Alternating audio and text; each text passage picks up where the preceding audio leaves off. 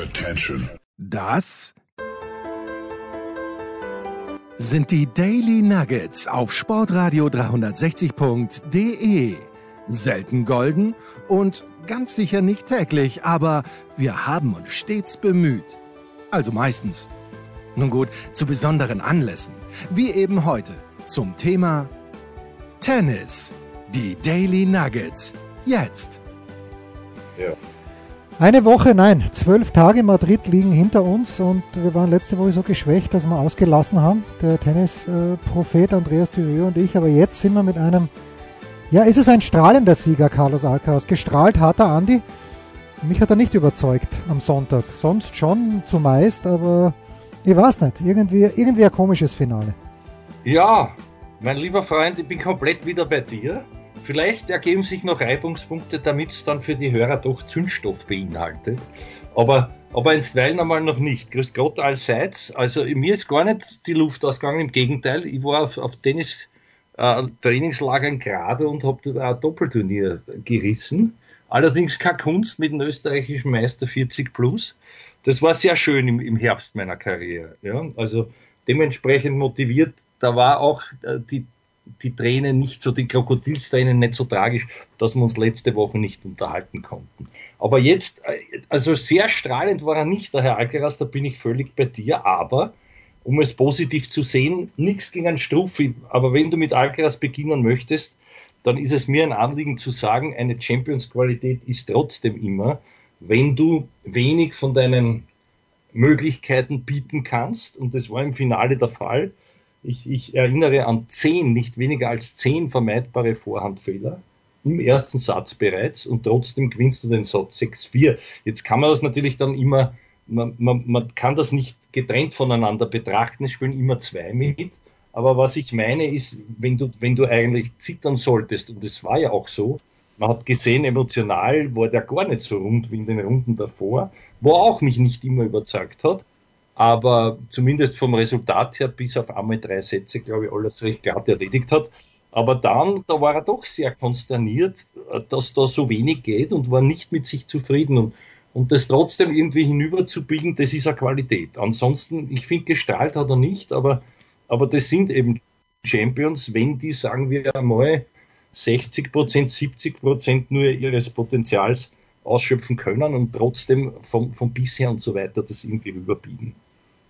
Ja, also wir kommen ja gleich zum Mann, der auf der anderen Seite des Netzes gestanden ist oder hat, wie auch immer, der natürlich seinen, seinen Teil dazu beigetragen hat, nämlich Jan-Lennart Struff, aber ähm, man hat im Halbfinale schon gesehen, fand ich, gegen den Joric, der deutlich besser mitgespielt hat, als ich dachte. Dass, da war Geburtstag, jetzt war Finale, aber diese Qualität, die du ansprichst, ist eigentlich schon enorm. Das war jetzt sein viertes Tausender-Finale und das war das vierte Tausender-Finale, das er auch gewonnen hat.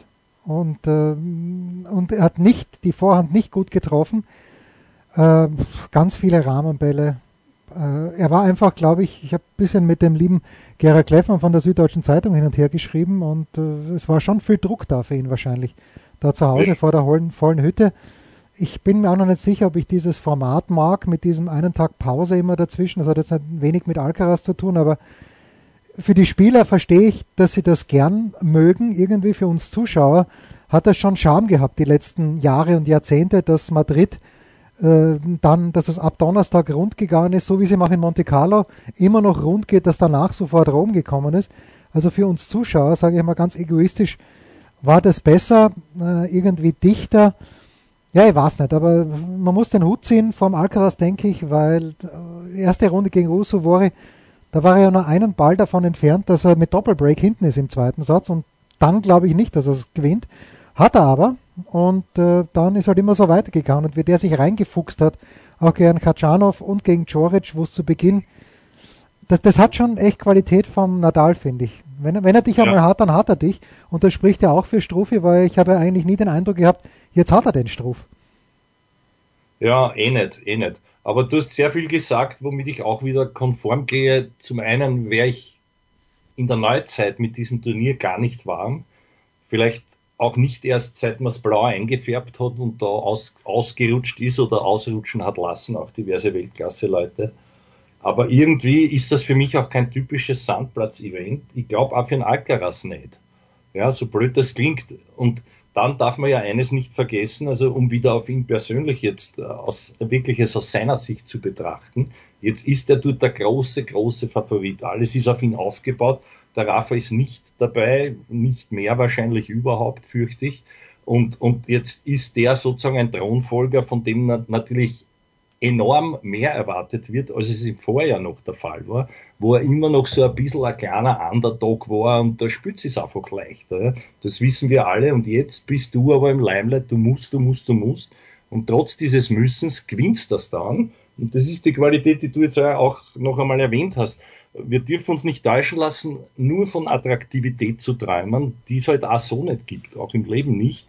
Es ist nicht alles immer so schön und da gehören halt auch Tennisspiele dazu, die man so rüberwurschtelt und, und äh, ein Gegner, äh, wo man jetzt vielleicht auf den Struff kommen, um, um ihm zu huldigen, ein Gegner, der natürlich da seinen Frühling, einen Frühling hat im Herbst seiner Karriere, mit dem er auch, glaube ich, so nicht gerechnet hat. Also das war schon, das war schon dann sehr spannend und interessant und es hat nicht viel gefehlt. Und ähm, das jetzt festzumachen, natürlich ist es auch vermessen, jetzt als Struff-Fan davon zu träumen, dass der weiter auf einem solchen Level spielt wo er halt Tsitsipasse und Co. regelmäßig schlagen wird und mit Alcaraz auf Augenhöhe sein wird.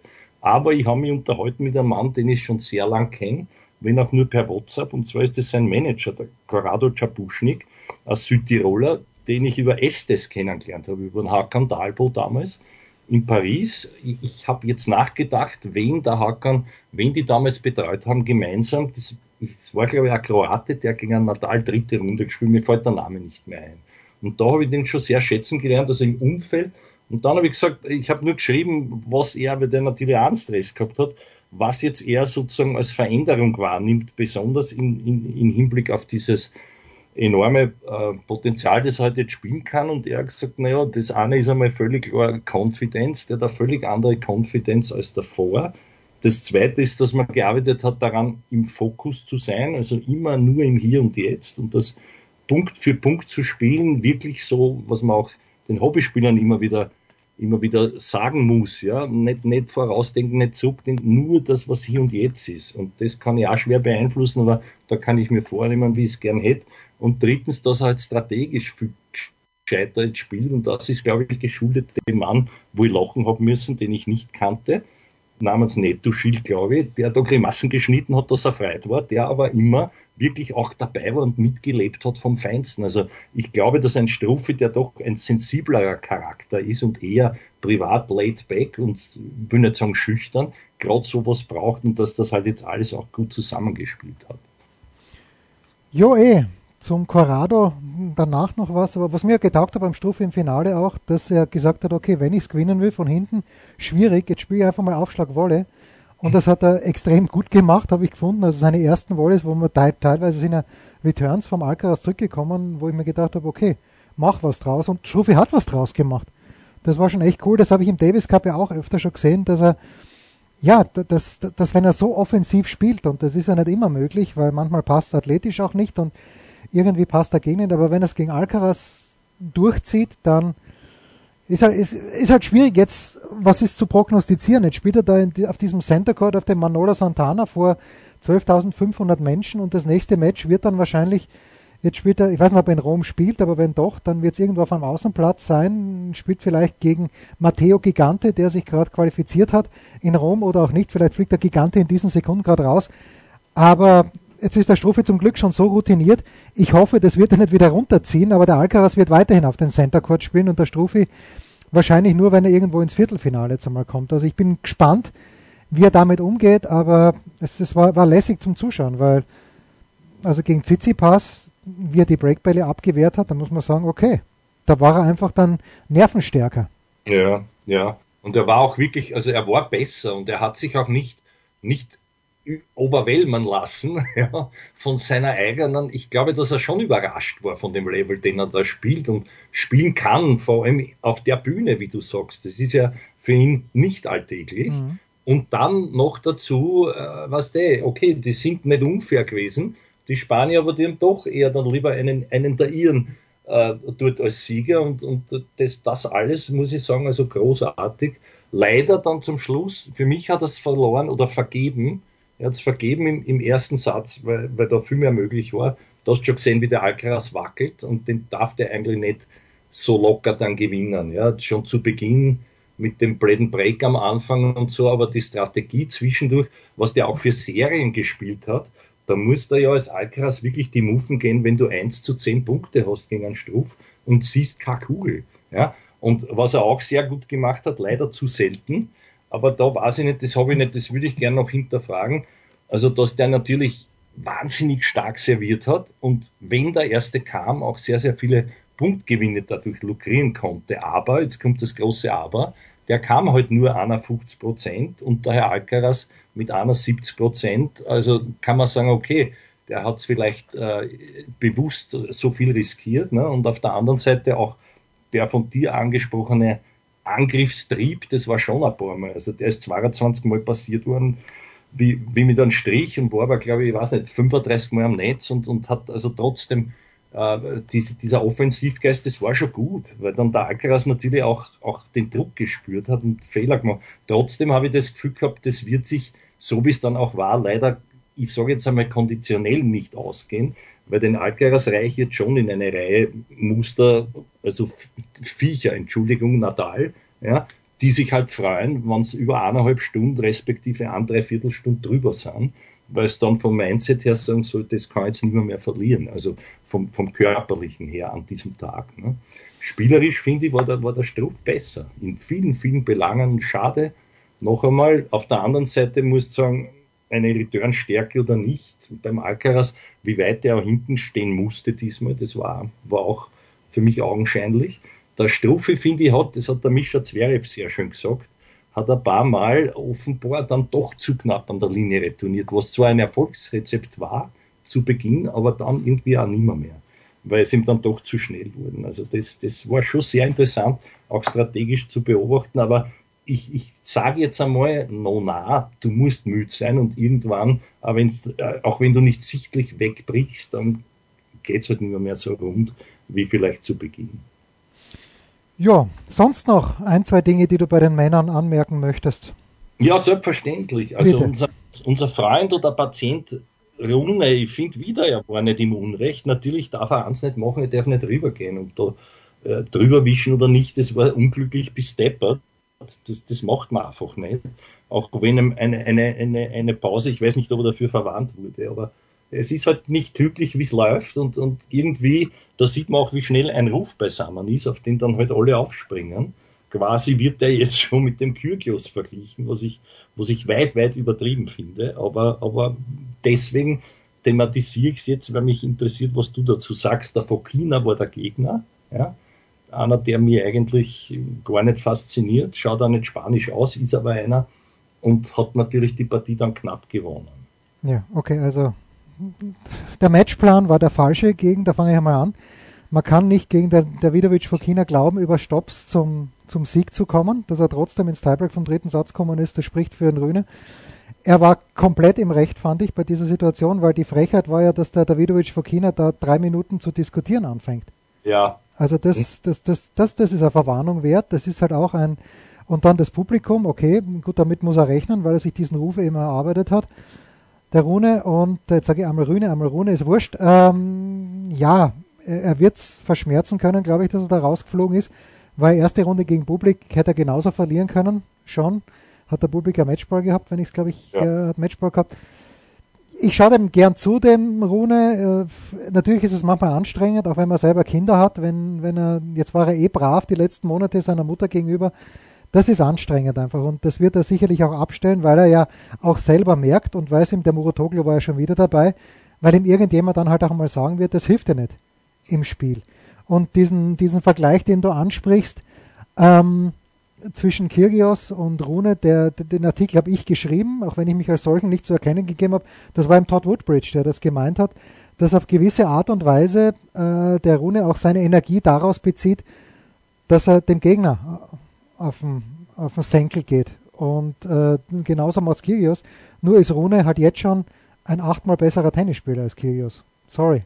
Also das, ja. das, ist, das ist meine bescheidene Einschätzung zu der ganzen ja, Thematik. Also ich glaube, ich bin wieder mit sehr vielen bei dir. Ich glaube, dass der Vergleich an den Hahn herbeigezogen bis, bis einfach fälschlich ist, weil, weil das völlig andere Charaktere sind und, und ich glaube auch sonst vom, vom Behavior, vom Charakter, das merkst du ja auch, dass der an sich, glaube ich, kein Böser ist und, und dass er gerade in diesem Fall sicher nicht, das ging ja, wie du richtig sagst, vom Fokinau aus und er ist halt wieder aufgesprungen, hat sich dadurch sozusagen triggern lassen und das Theater war wieder da.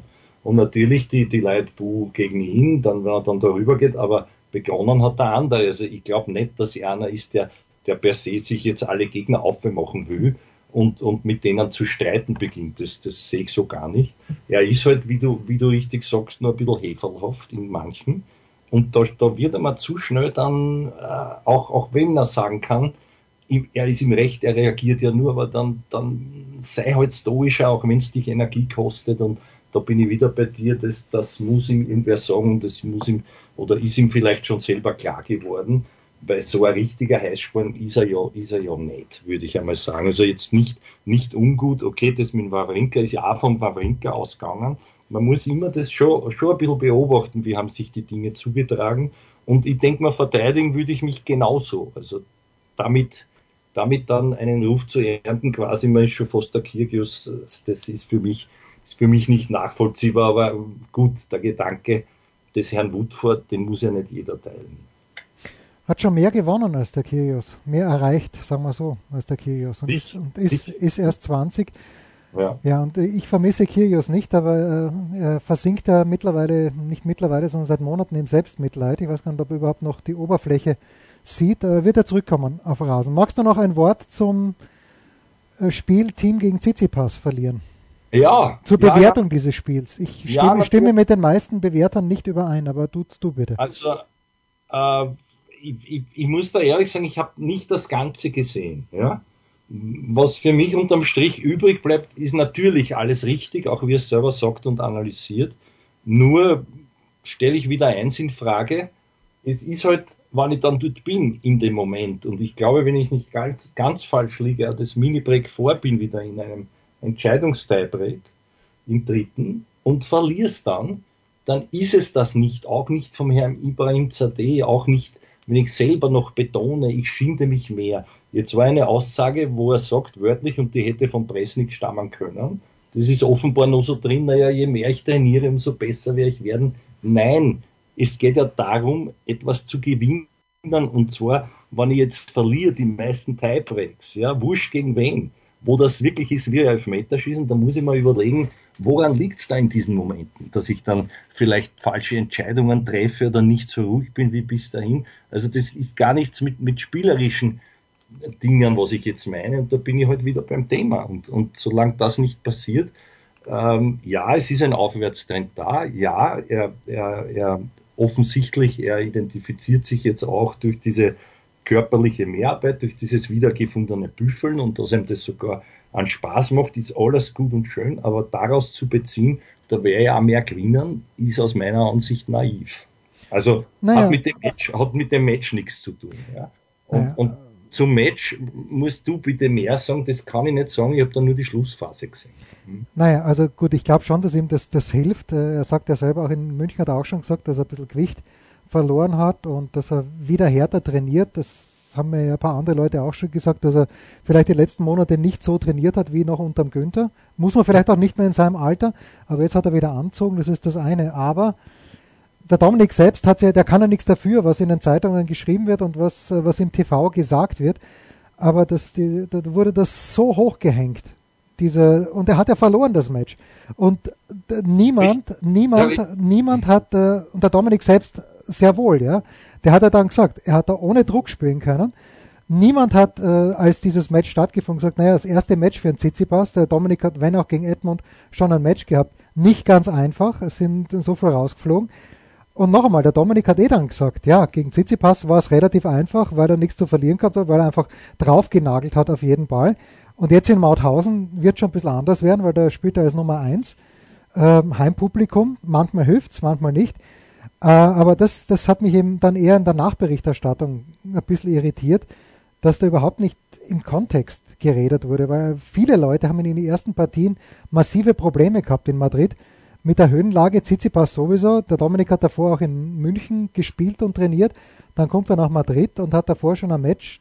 Da, da war mir schon klar, dass er einigermaßen gut spielen wird vom Ergebnis her und dass der Tsitsipas bei aller Liebe nicht gut in Form ist, hat man in der nächsten Runde gegen einen Baez gesehen und hat man dann auch gesehen gegen einen Struff und das die einzige Partie, die der Tsitsipas locker gewonnen hat, relativ war gegen den Zapata Meiraes, ja, der, der halt nicht gut genug ist. Also mir, mir fehlt da manchmal echt die, die Einordnung so ein bisschen in ja. den Kontext und aber da kann, Na, da kann der Dominik nur, nichts dafür natürlich. Na, ich sag nur, ich sag nur bravo Jens, ich wollte so dramatisch nicht noch selber sagen und jetzt hast das du Gott sei Dank auch diesen Gedanken, den ich auch hatte, noch erwähnt. Also richtig, er selber sieht es eh auch so und das ist eben jetzt genau der Punkt. Jetzt sind wir wieder bei einer an sich mentalen Challenge oder eben nicht. Das kann ihn ja auch motivieren. Aber jetzt ist es nicht mehr so, dass man da nichts mehr zu erwarten hat, sondern jetzt spielen wir in Mauthausen vor 300 Leuten, die, die alle, oder soll es, weiß ich nicht, 1000 sein, die halt alle herbeiströmen und alle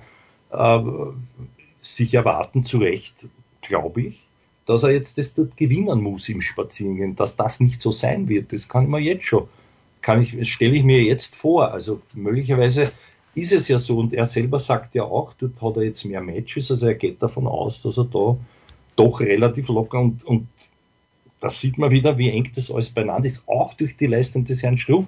Darfst du ja nie vergessen, der war Qualifikant, Lucky Loser, glaube ich, oder? Ja, ja, Lucky Loser. Ja, eben. Also nicht einmal Qualifikant, weil ja den Karatsev, das ist wieder eine Geschichte für sich, ich weiß. Übrigens hat mit der auch, ich, den mag ich so wie du, der hat mir sehr imponiert, als er den Medvedev dort zerlegt hat, so wie es dem eh gebührt. Weil, weil, aber egal, wurscht, ja. Also, also spielerisch auf Sand meine ich und, und, und das wird jetzt für mich auch sehr, sehr spannend, auch zu beobachten, wie gibt er sich dort, wie, wie sehr bleibt der Fokus und wie geht er mit dieser, mit dieser Bürde der Favoritenrolle um. Spannend. So, wir machen eine Pause und dann sprechen wir doch noch drei Takte auch über die Frauen. Was gibt es Neues? Wer wird wem in die Parade fahren? Wir blicken in die Glaskugel. Der Tennisprophet ist äh, aus seinem Trainingslager zurück. Die Männer in Madrid haben wir, glaube ich, wohlwollend und äh, fast umfänglich behandelt. Jetzt zu den Frauen. Arena Sabalenka gewinnt also. Und ähm, ja, was soll man sagen? Ähm, das, das erwartete Finale.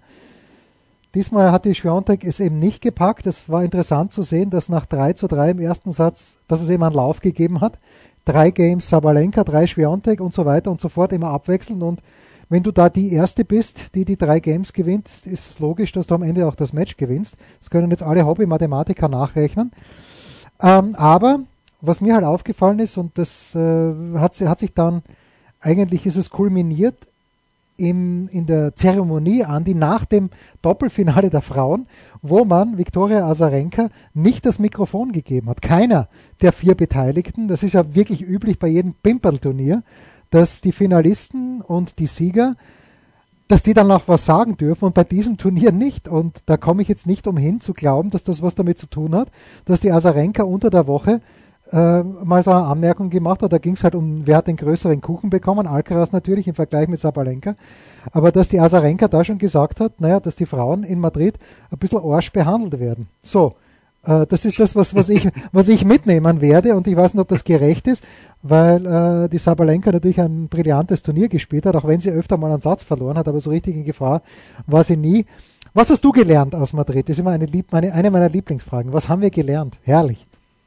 Naja, gelernt, gelernt. Ich habe gelernt, dass ich nicht so genau aufgepasst habe, weil für mich ja aufgrund der aktuellen Form nicht äh, Sabalenka gegen das äh, das, das Match ist, sondern, sondern die Frau Rybakina hat ja, aber nicht auf Sand. Nicht die Rolle Sand. immer inne gehabt. Ich muss jetzt schauen, sie hat gegen die Kalinskaya verloren. Ja, auf Sand, auf Sand ist Rybakina, ist ja nicht so stark. Und ist dann, naja, aber das, für mich ist das ja nicht wirklich nur sandig, das Turnier. Das siehst du, die Matic ist weit gekommen, also da sind schon dann auch andere. Ich glaube, dass, dass auch das, die Verhältnisse äh, viel beigetragen haben zum, zum Finalsieg der Sabalenka mit diesem durchschlagskräftigen, kräftigeren Spiel, das sie ja für mich hat. dass die bis jetzt gegen die Schwerontek noch nicht viel gewonnen hat, ist, ist, ist eine andere Geschichte. Aber mir hat es auch gut gefallen, dass sie sich nicht mehr so, vielleicht äh, gewöhnt sie sich jetzt eben schon selber oder geht besser um mit diesen Dingen, wo sie früher immer ausgerastet bis verzweifelt ist an sich selber, nämlich.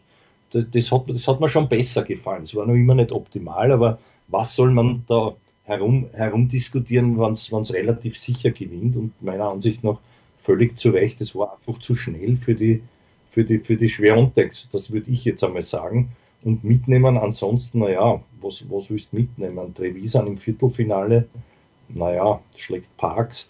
Die, diese ganzen, diese, wo man sich was erwarten hätte können, die, die sind es halt dann doch nicht. Die Parks hat wiederum ihrerseits die Asarenka raus. Also ganz, ganz äh, erstaunliche Ergebnisse, auch, auch die Golf auf der anderen Seite nicht weit kommen und ja, weiß ich nicht. Da kommt eine Begu da ins Viertel, also das ist mal, oder I shot the Sheriff, ja, gewinnt sogar einen Satz gegen Savalenka. Das ist, das sind für mich dann so, da denke ich mir, naja, hätte man würfeln auch können. Vielleicht ist es ungerecht dem Damen-Tennis gegenüber. Ja, aber es war bei den Männern ja ganz gleich. Hättest auch würfeln, ja, würfeln so können, ja. Mit, mit Karacev, Joric und Struff im Halbfinale, wer, wer, da drauf gesetzt hätte, das, ja. das, nicht, das ist die, die nie mehr arbeiten, Wette, ja, ja. Wette gewesen. Also, aber allalong ist schon erkennbar, für, also da, ich habe das auch irgendwo gehört, ist jetzt nicht auf meinem Mist gewachsen, ist auch naheliegend, dass natürlich nach der Williams-Ära zuerst, man sieht ja immer nur the grass greener on the other side, ja Hast du eine Dominanz von ein oder zwei, dann ist da das nicht recht, weil es ist so fad, es gewinnen ja nur immer die zwei. Kannst dann würfeln, es gewinnt immer wer anderer. Teilweise Leute, wo du sagst, das gibt's nicht, dass die überhaupt in der Grenzler im Finale kommen können, die gewinnen es dann auch noch. Und jetzt äh, kristallisieren sich doch vielleicht ein, zwei längerfristige dominante Rivalitäten heraus. Also das, das ist das, was ich wo gehört habe, was ich jetzt nicht so falsch finde, aber kann, muss auch nicht so sein. Ja. Ob das gut ist, stelle ich wieder in Frage. Ich weiß es nicht. Äh, ob das Damen-Tennis sowas braucht, wenn man es schon so WTA-mäßig vermarktungstechnisch aufziehen möchte. Ja, also was die WTA braucht, ist ein großer Titel für Corey Goff, eine gesunde Emma Raducanu. Ähm, und, und was ich halt interessant gefunden habe, war, ich habe von dieser Mira Andreeva, die dann gegen die Sabalenka rausgeflogen ist, ich habe von der gelesen, habe die nie spielen gesehen und habe sie dann äh, in den Runden zuvor gesehen. Äh, die hat ja auch, äh, hat die gegen die Haddad Meyer hat sie, glaube ich, gewonnen. Und da denke ich mir, warum gewinnt jetzt diese Matches? Und die hat halt die Fähigkeit, wie der alte Björn Borg früher, den Ball einmal öfter ins Feld zu spielen als ihre Gegnerin. Und wie sie dann gegen die Sabalenka dran war, da sind die Kugeln rechts und links eingeschlagen neben ihr, wo du merkst, so weit ist sie noch nicht.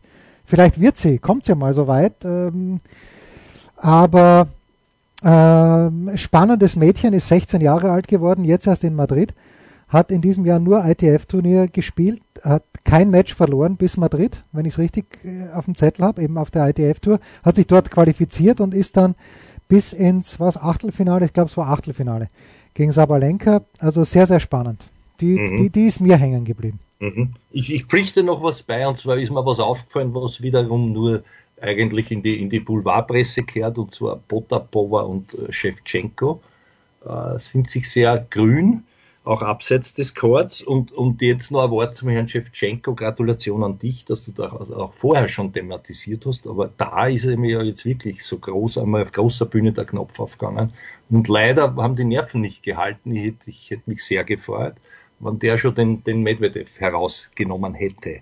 Aber ich glaube, da ist jetzt auch ein Personal Ranking 87 im Live-Ranking. Das ist schon mal sehr schön für den jungen Mann. Ja, Sascha spielt, ich darf Sascha sagen, spielt heute schon in der Quali in Rom. So, kurze Pause, dann unsere Mitarbeiter der Woche. Ein Fallrückzieher von der Mittellinie? Ein Skiflug über einen Viertelkilometer?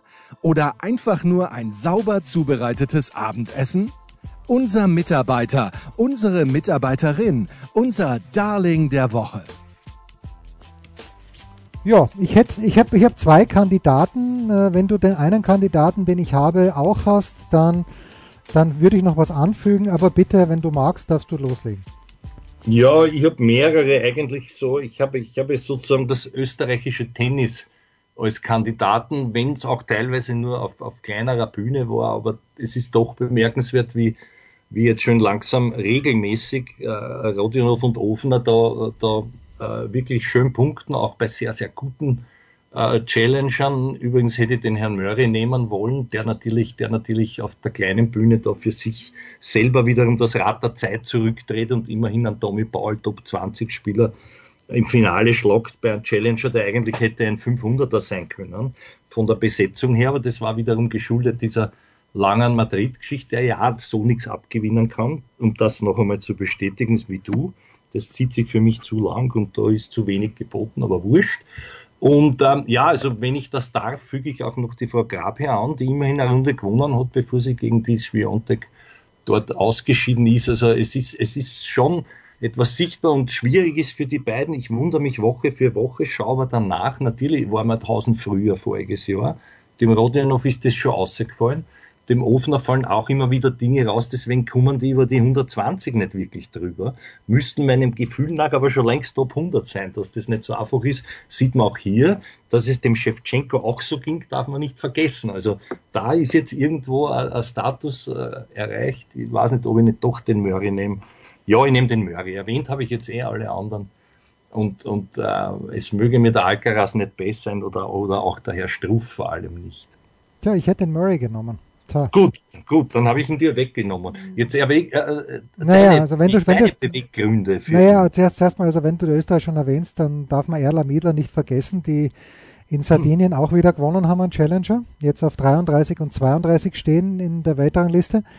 Ähm, vergessen, ja. Äh, aber, äh, ja, warum nehme ich den Murray? Einfach, weil er sich so gefreut hat auch. Ich habe da ein paar Bilder gesehen in Calgary. Die Mutter war dort beim Challenger, in, in Aix-en-Provence war es natürlich mhm. äh, was sich so getaugt hat. Und dieser Biss ist einfach immer noch, das ist einfach gigantisch. Ja, das ist großartig. Der, was der alles gewonnen hat, wie viel Geld der hat, aber das ist alles wurscht.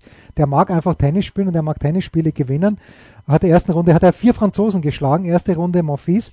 Die anderen drei habe ich, könnte ich jetzt vielleicht äh, nacherzählen, ist mir aber wurscht. Und dann im Finale gegen Paul verliert den ersten Satz glatt, gewinnt dann eins und zwei, das ist großartig. Und er hat aber natürlich auch, ähm, auch deshalb ist ein würdiger Repräsentant als Repräsentant, als Mitarbeiter der Woche, weil diese Mira Andreeva, die ich ja vorhin kurz erwähnt habe, hat er dann in Madrid ein Interview gegeben und gesagt, ah, wie toll das hier ist, dass sie mit diesen ganzen großen Stars im gleichen Saal Mittag ist und so. Und dann, und wenn man Andy Murray sieht, and his face is so beautiful, woraufhin der Murray ja einen Tweet rausgehaut hat, was glaubt ihr, wie gut er erst sein wird, wenn sie ihre Augen operiert hat? ja, das, genau. Das, das der, ist war, einfach, der war groß. Der das, das, ist einfach, das ist einfach fantastisch und dafür liebe ich Andy Murray. Und äh, nicht nur deshalb und ja, mein Mitarbeiter der Woche, Andy Murray. Ja, man soll sich ja auch selber nicht so wichtig nehmen. Ja, das ist ja auch wirklich, das ist ja auch wirklich so. Also da, oder sagen wir, die Fähigkeit, sich über sich selbst lustig machen zu können, das finde ich klasse. Ja. Das waren die Daily Nuggets auf sportradio 360.de. Ihr wollt uns unterstützen? Prächtige Idee! Einfach eine Mail an steilpass at sportradio 360.de schicken und ihr bekommt alle Infos. Und versäumt nicht die Big Show. Jeden Donnerstag neu.